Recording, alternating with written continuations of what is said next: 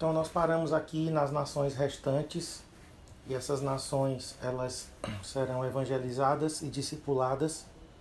Então não, não vai haver, não acontecerá uma descontinuação do processo natural da vida, mas vai acontecer uma otimização. Né? E para a gente entender melhor, é só a gente se lembrar né, como Jesus, quando ele veio, depois que ele ressuscitou e ele andou com os discípulos, esteve ali com os discípulos conversando, apareceu para eles na praia, depois apareceu para eles é, antes que ele subisse ao céu. Então houve uma interação de Jesus com o corpo glorificado, que é o corpo que nós teremos no milênio, com pessoas com corpos naturais não glorificados, que eram os discípulos. Então é mais ou menos aquela dinâmica ali. Né? Jesus comeu peixe, né? Jesus foi tocado nas mãos, nos pés, mas ele entrou pelas portas fechadas, Jesus desapareceu. Então, essa é a dinâmica né, do corpo glorificado interagindo com o mundo natural. Vamos ler em é, Isaías capítulo 65. Esse capítulo ele fala alguns detalhes do reino milenar, de como será a vida então nós vamos ler do verso 17 ao 25. Porque, pois, eu, pois eis que eu crio novos céus e nova terra, e não haverá lembrança das coisas passadas. Jamais haverá memórias delas.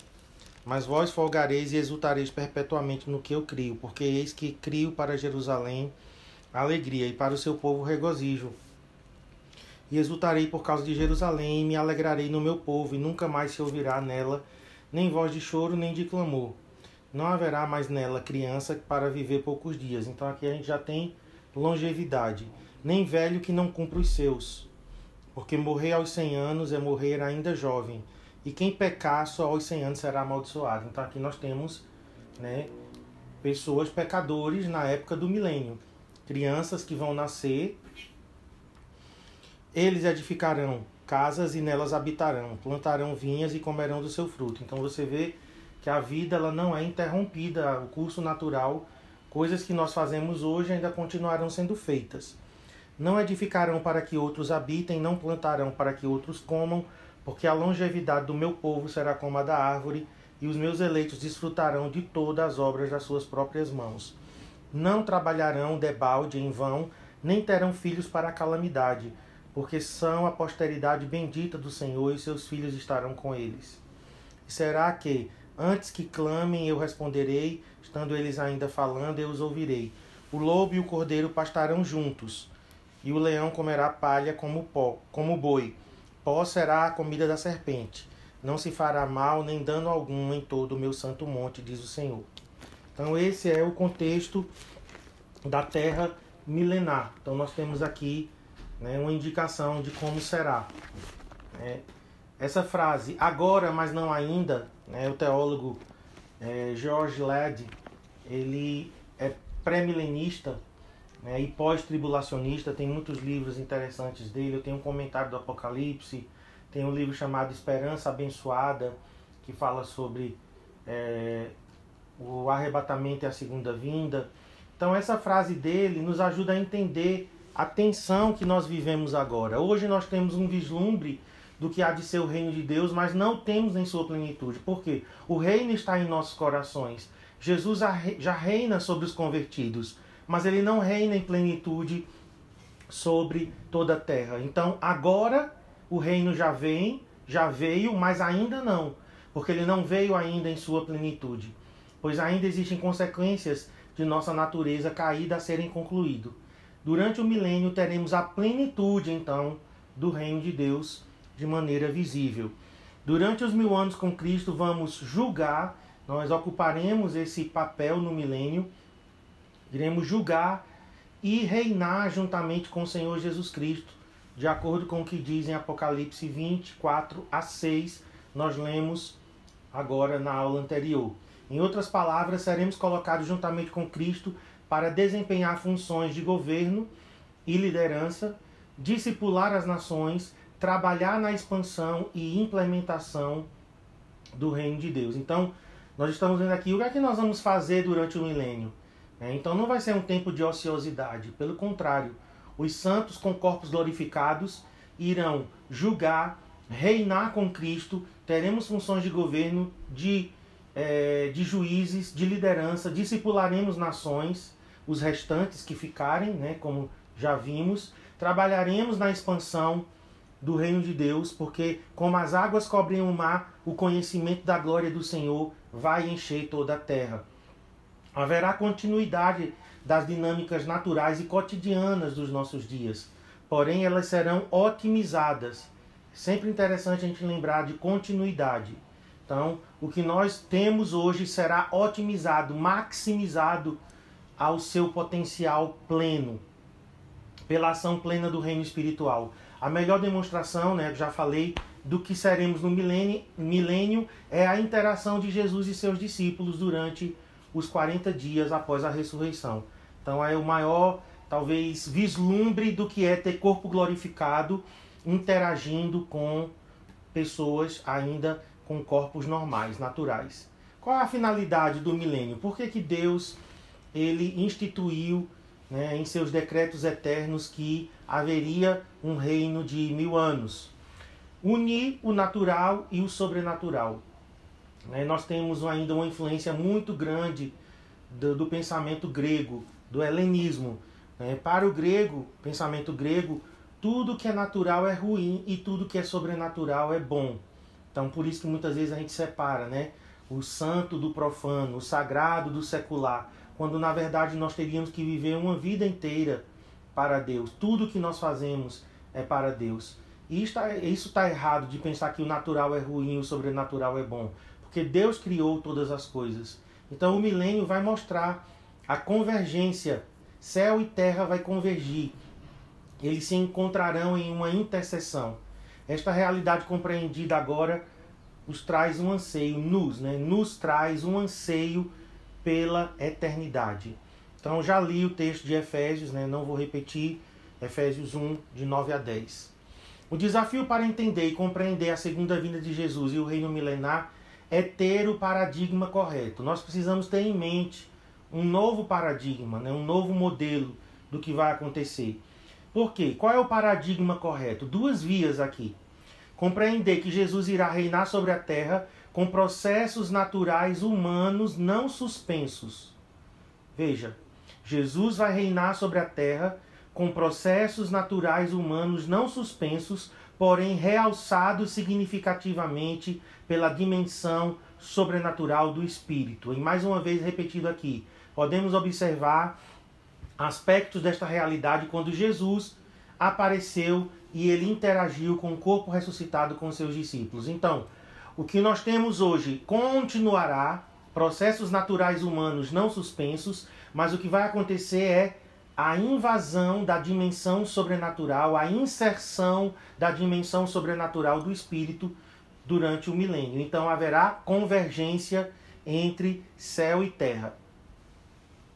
O nosso paradigma, paradigma mais natural como gentios convertidos é adorar Jesus como Deus nas condições sobrenaturais do céu. Então, para o gentil, qual é a nossa expectativa?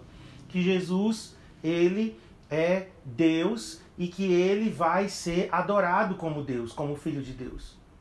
Agora, o paradigma judaico. O que é que os judeus estão esperando? Os judeus estão esperando um homem que será um rei que se assentará no trono de Davi. Então, essas duas coisas vão convergir. Né? Nós teremos Jesus 100% Deus, assentado sobre o trono e sendo adorado como filho de Deus, mas Jesus também 100% homem, um judeu vai se assentar no trono de Jerusalém, um judeu vai governar o mundo.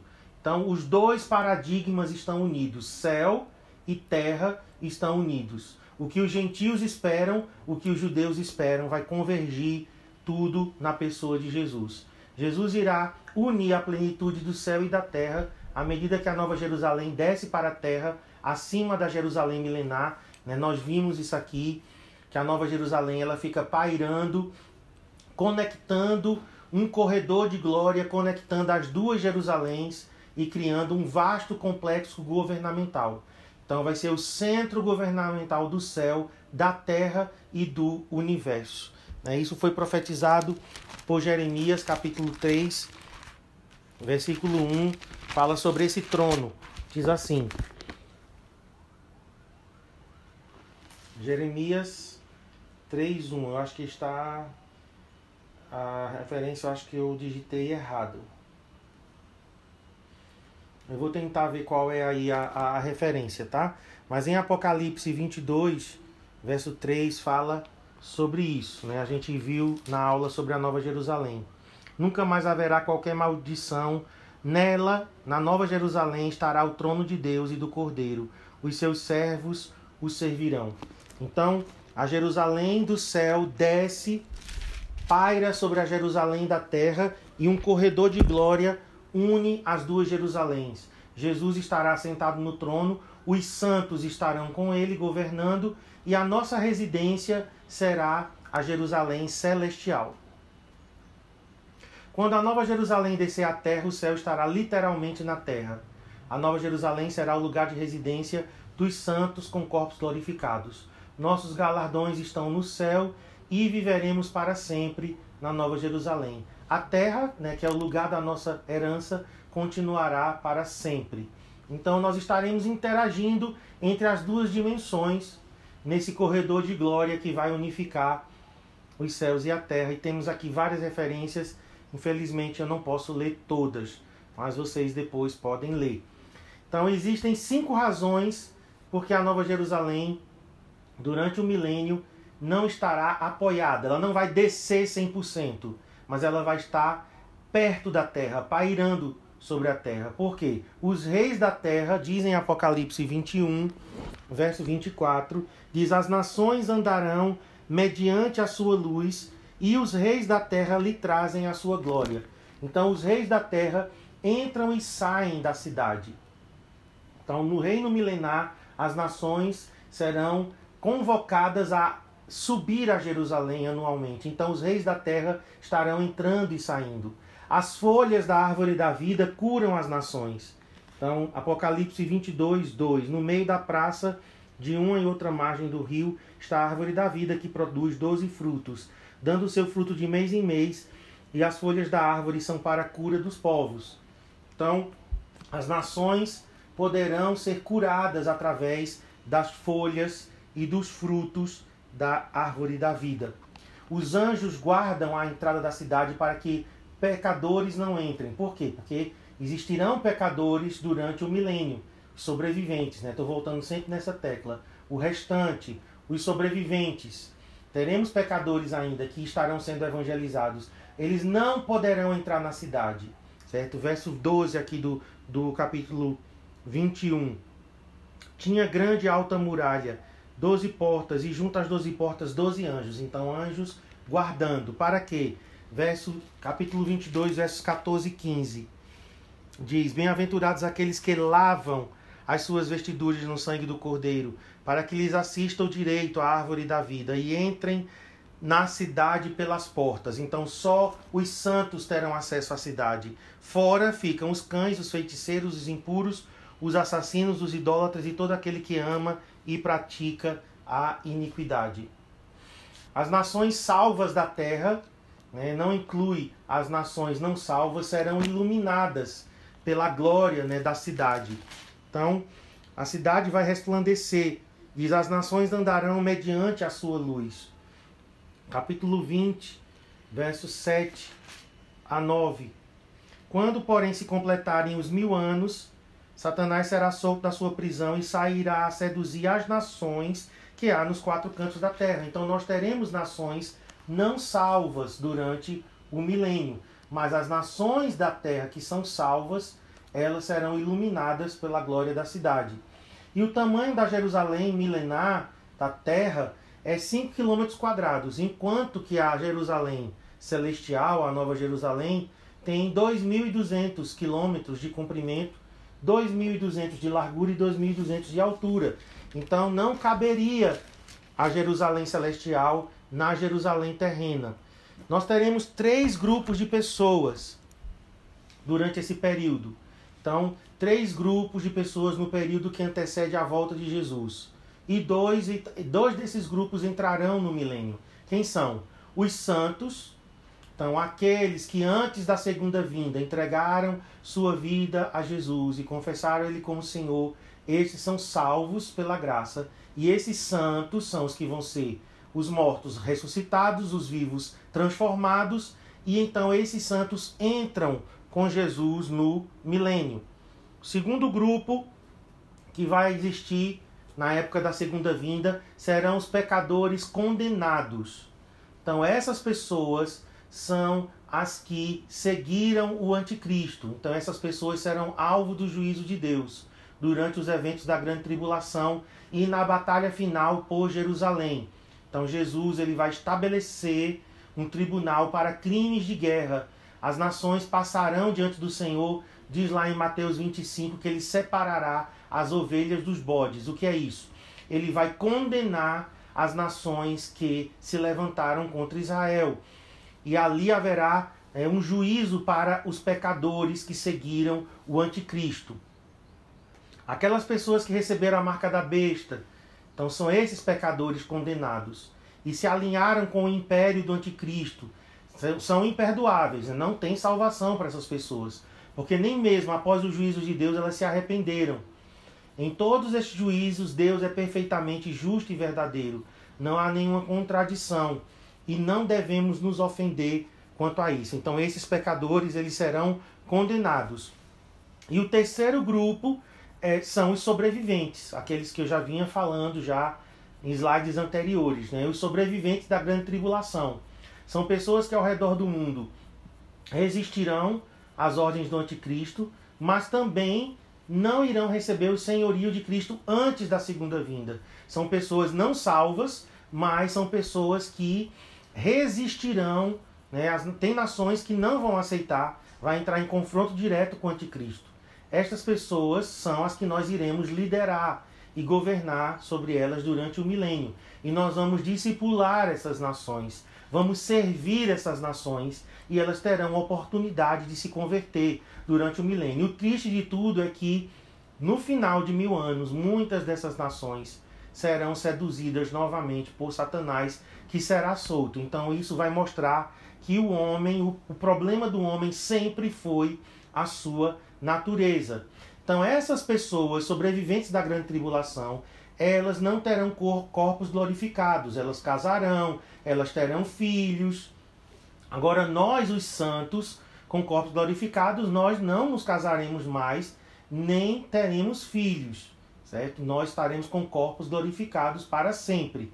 Então, essas pessoas que restaram da grande tribulação, eles vão dar continuidade às atividades normais da vida. Né? Vão casar, construir, plantar, ter filhos. E nós lemos aqui em Isaías 65 sobre esse grupo.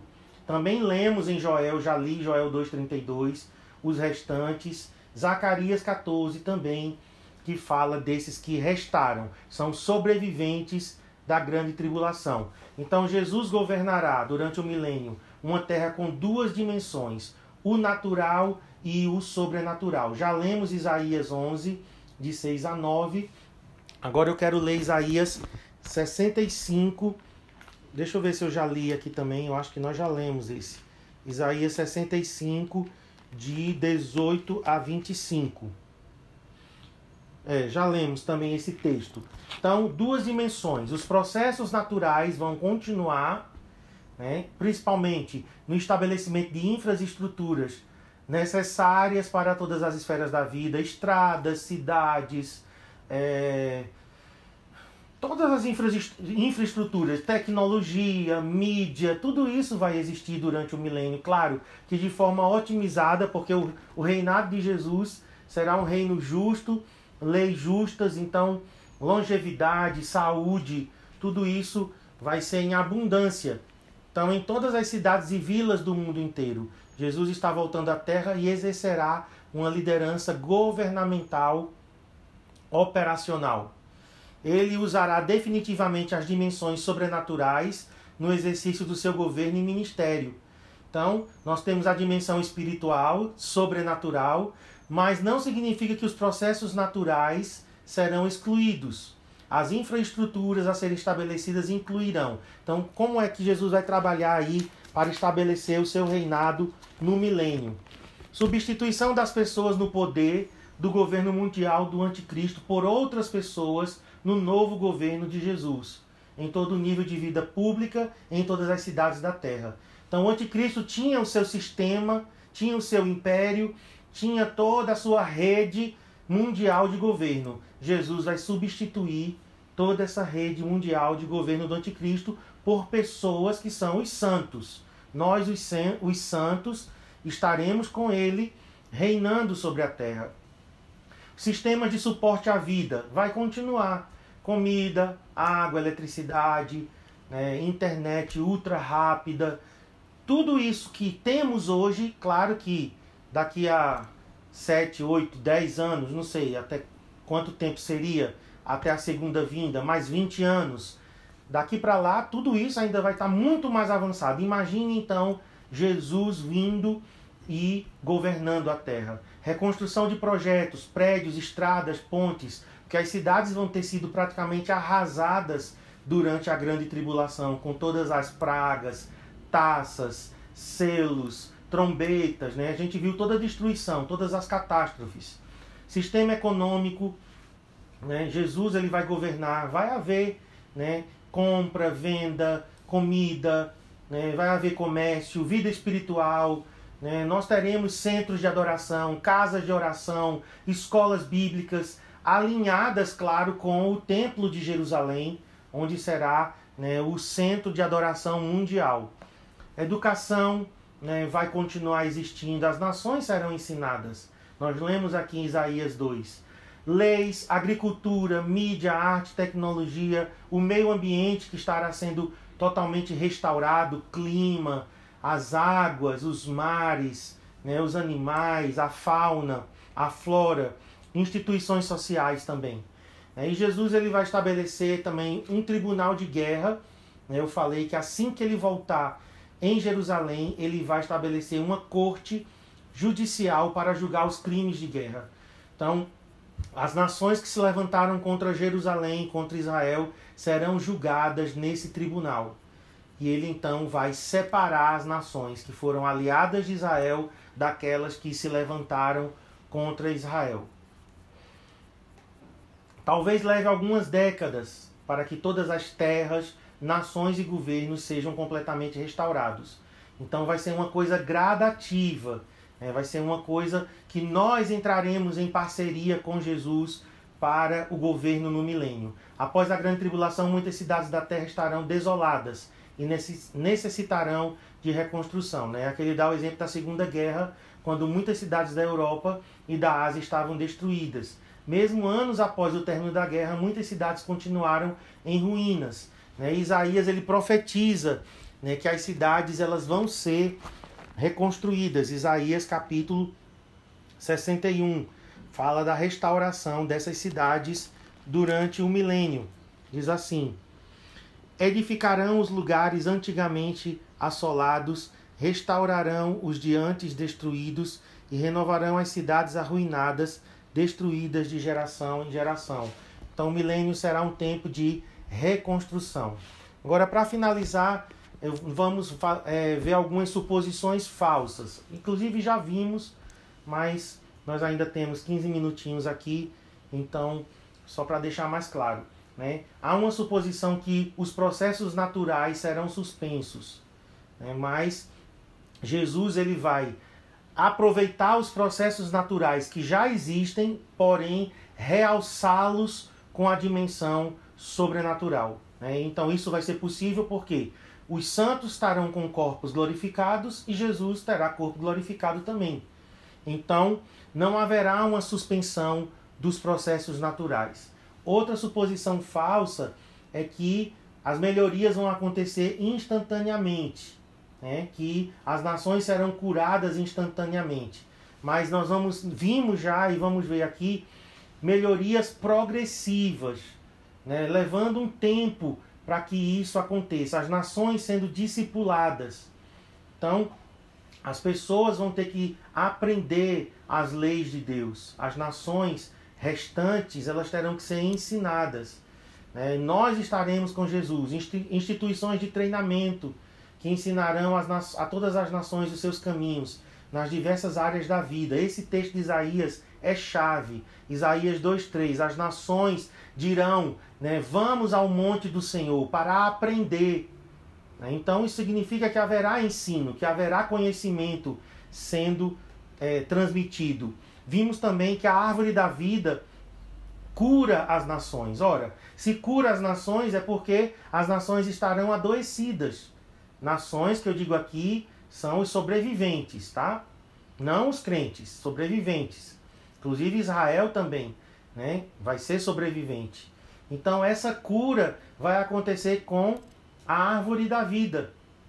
As nações terão acesso à árvore da vida. O rio também de vida que sai do templo, em Ezequiel 47, fala desse rio né, saindo do templo lá do milênio, e diz que as águas desse rio curam as nações. Né? Eu não vou poder ler o texto todo porque ele é um pouco longo, mas diz assim: é, Por onde quer que passe este rio, verso 9, tá? Por onde quer que passe este rio haverá muitíssimo peixe, e aonde chegarem estas águas tornarão saudáveis as do mar, e tudo viverá por onde quer que passe este rio. Então, o rio de vida que sai do templo em Jerusalém vai curar as nações. A restauração das terras, dos governos, vai levar um tempo. Né? Vimos aqui a reconstrução das cidades, né? a terra vai ser repovoada.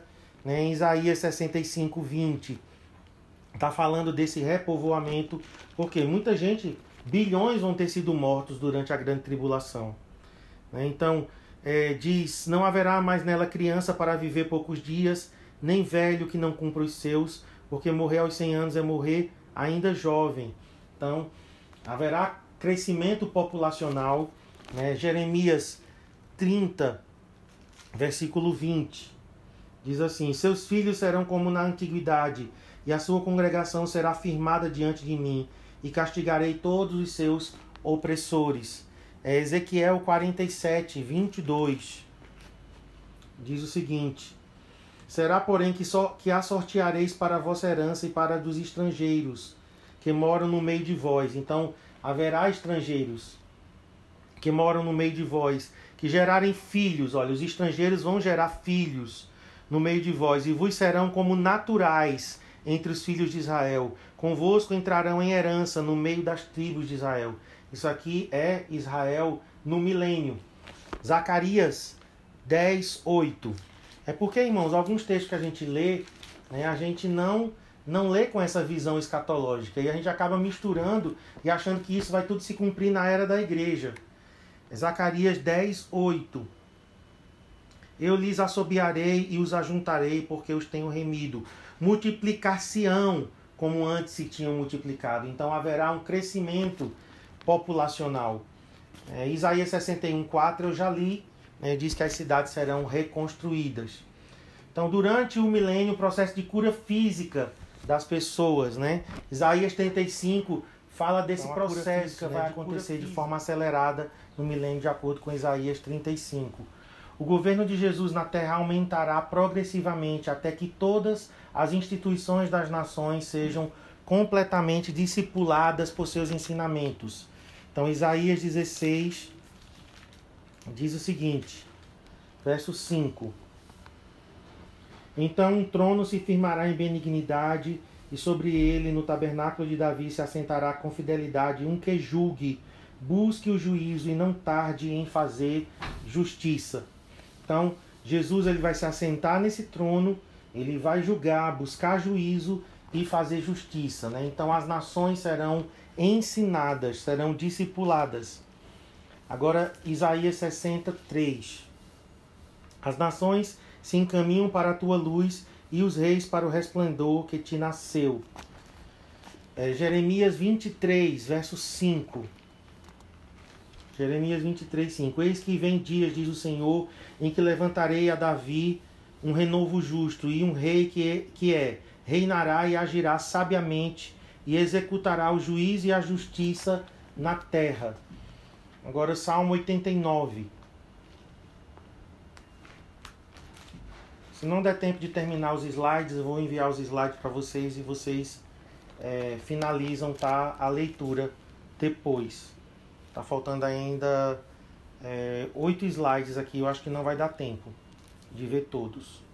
Salmo 89, verso 4. Para sempre estabelecerei a tua posteridade e firmarei o teu trono de geração em geração. E o Salmo 132, versos 17 a 18. Diz o seguinte: Ali farei brotar a força de Davi, prepararei, preparei uma lâmpada para o meu ungido, cobrirei de vexame seus inimigos, mas sobre ele florescerá a sua coroa. Então, a infraestrutura estabelecida por Jesus, ela vai crescer em capacidade, ela vai crescer em qualidade e tamanho à medida que cresce o desenvolvimento das habilidades dos líderes. Então, nós teremos essa função dinâmica né, de interagir com as pessoas não ressuscitadas, com os restantes. Nós interagiremos com eles e discipularemos essas pessoas. E em Isaías 9, verso 7, diz que o reino, o incremento, o aumento do reino. É interessante esse texto né, de Isaías 9, verso 7, que fala que o reino ele vai crescendo. Diz assim: Para que se aumente o seu governo e venha a paz sem fim sobre o trono de Davi e sobre o seu reino, para o estabelecer e o firmar mediante o juízo e a justiça desde agora e para sempre. O zelo do Senhor dos Exércitos fará isso.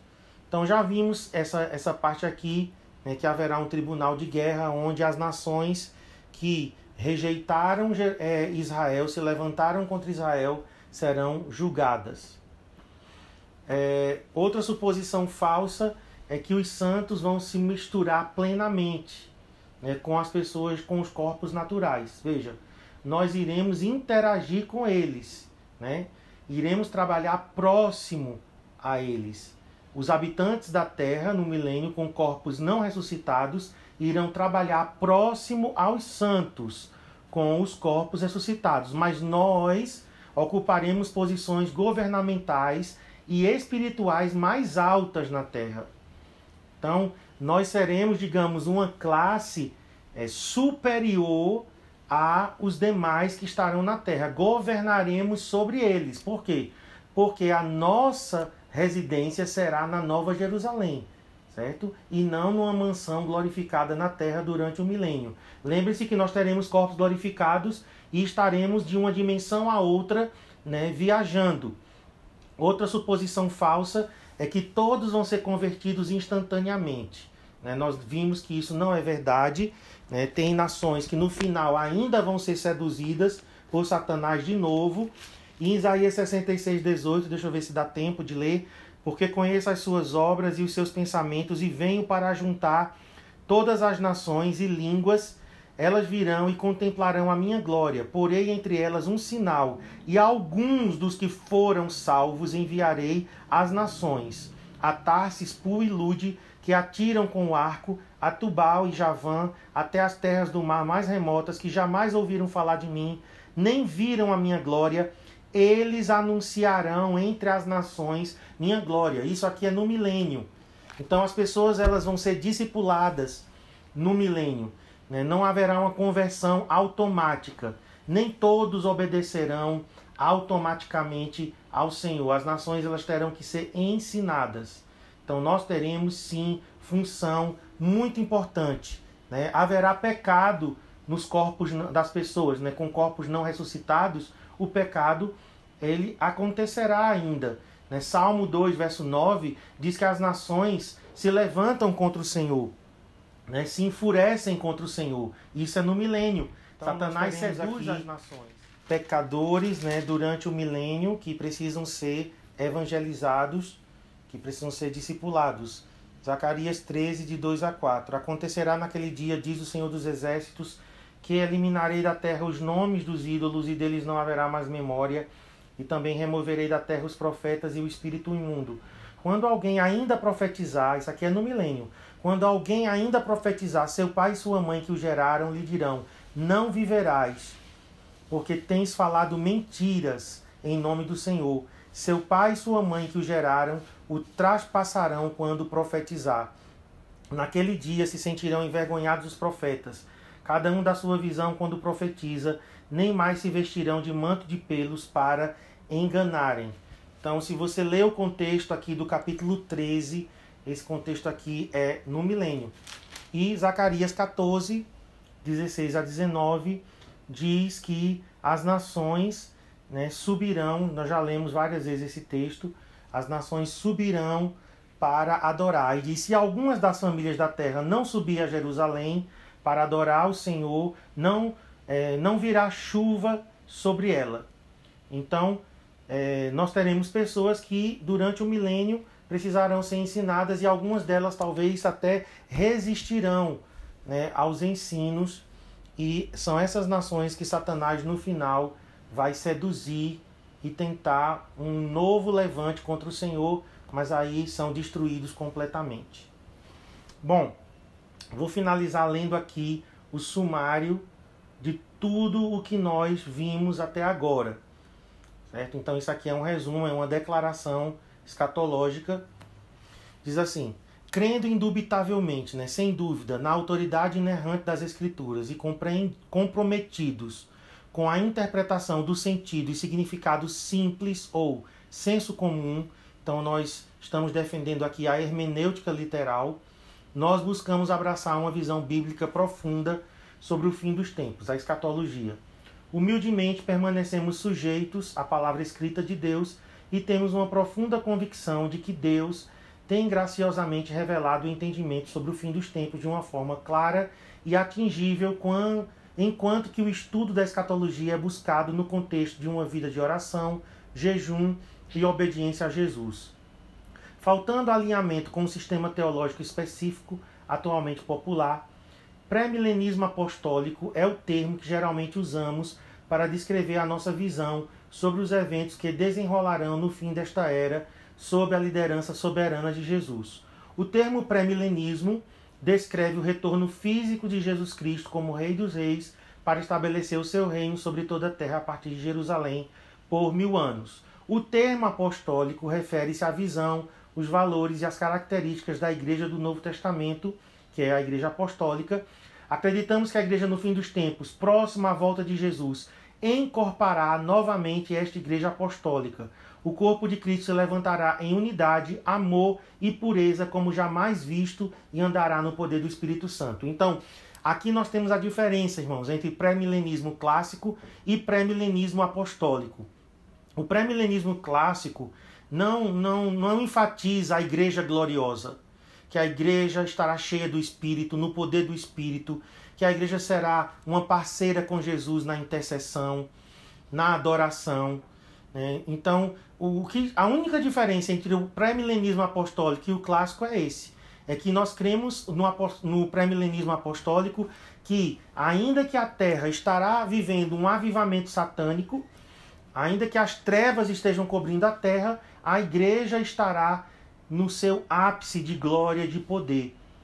Seremos ousados, seremos corajosos para enfrentar tudo. Né? E assim como a igreja de Atos prevaleceu, a igreja dos, dos últimos dias do fim dos tempos vai prevalecer. A glória da segunda casa vai ser maior do que a da primeira. Nós cremos que a Bíblia delineia três períodos de tempo proféticos que antecedem a segunda vinda de Jesus Cristo. O primeiro é o princípio das dores, seguido pelo segundo e terceiro período de tempo, ambos relacionados com os últimos sete anos desta era, a septuagésima semana descrito no livro de Daniel. Então nós cremos em três tempos proféticos. O primeiro tempo profético, ele é esse que nós estamos vivendo agora, ok? Nós estamos no princípio das dores, caracterizado por distúrbios na natureza, conflitos étnicos e nacionais. Vocês estão vendo agora né, toda essa escalada de violência, de protestos, fomes pestilências, então aqui enquadra pandemias, epidemias e outras perturbações significativas, terremotos, tsunamis, catástrofes naturais, secas em lugares, enchentes em outras. Então, isso é o princípio das dores. A principal indicação do início do segundo período, aí o princípio das dores termina e começa o segundo período quando uma assinatura de um tratado de paz entre Israel e um homem que a Bíblia nomeia de anticristo. E aí começa as sete semanas. Desculpem. Aí começa a sétima, a septuagésima semana, que são os sete últimos anos. Então, o princípio das dores ainda não é a septuagésima semana. É o princípio das dores apenas. Né? E as dores vão aumentar, e quando crescentes dores começarem, aí sim começa a septuagésima semana, quando o anticristo se levantar assinando um tratado de paz entre Israel e árabes. Apesar da crescente perseguição considerável aos cristãos, para a maioria das nações, os primeiros três anos e meio do período de sete anos será marcado por uma falsa paz e segurança. Os cristãos continuarão sendo perseguidos, sim, nessa, nesses primeiros três anos e meio, mas na terra haverá uma falsa sensação de paz e segurança. Aí, na metade da semana, na metade dos, dos sete anos, terminou os primeiros três anos e meio, começa então o terceiro período de tempo profético. Começará na metade da semana ou período profético de sete anos, quando o anticristo se levantará no templo reconstruído e apóstata em Jerusalém, demandando a adoração de todas as pessoas da terra e usando de falsos sinais e maravilhas orquestradas pelo falso profeta a fim de suportar a sua exigência. No meio da semana, ele rompe o acordo de paz com Israel e aí começa o que a gente chama de fortes dores de parto ou grande tribulação, que isso então é chamado de abominação da desolação. Ele se assenta no trono e exige adoração. A religião da grande meretriz né, será destituída e agora só ele quer ser adorado. Então, a abominação da desolação marcará o início da grande tribulação ou também tempo de angústia para Jacó.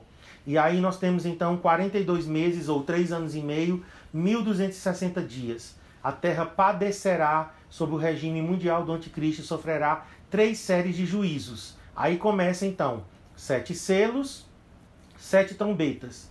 Na sétima trombeta começa então as sete taças. Os santos estarão presentes durante a grande tribulação e se posicionarão a favor da nação de Israel, e quando necessário entregarão as suas vidas como mártires por causa do evangelho. Em cada um dos três períodos de tempos proféticos, a pressão que a humanidade sofrerá servirá para o propósito de refinar e purificar a igreja. Muitos cristãos genuínos, enlaçados pela iniquidade, engano e ofensa, se desviarão e apartarão da fé. Então aqui nós temos o que? Apostasia. Apostasia acontecendo, surgimento do anticristo e a igreja estará sendo purificada. Ao soar da sétima trombeta, Jesus dará início aos eventos associados ao estabelecimento do seu reino, começando com a sua aparição nos ares e o arrebatamento da igreja, ambos visíveis a todas as tribos da terra e terminando com a destruição do exército do anticristo e a salvação da nação inteira de Israel. Concomitantemente ao arrebatamento ocorre a ressurreição corporal dos justos. Estes atuarão, então, tanto os mortos ressuscitados quanto os vivos arrebatados terão corpos glorificados e atuarão na liderança do império mundial messiânico.